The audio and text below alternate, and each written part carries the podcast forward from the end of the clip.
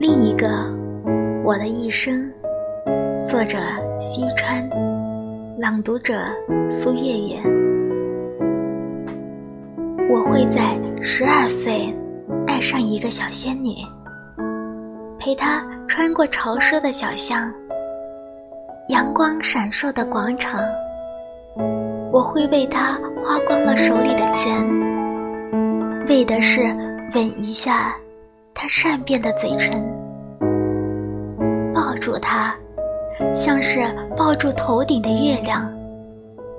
而假如他拒绝了我，我会一点一滴的品味我浪漫的迷茫。这早恋的味道呀。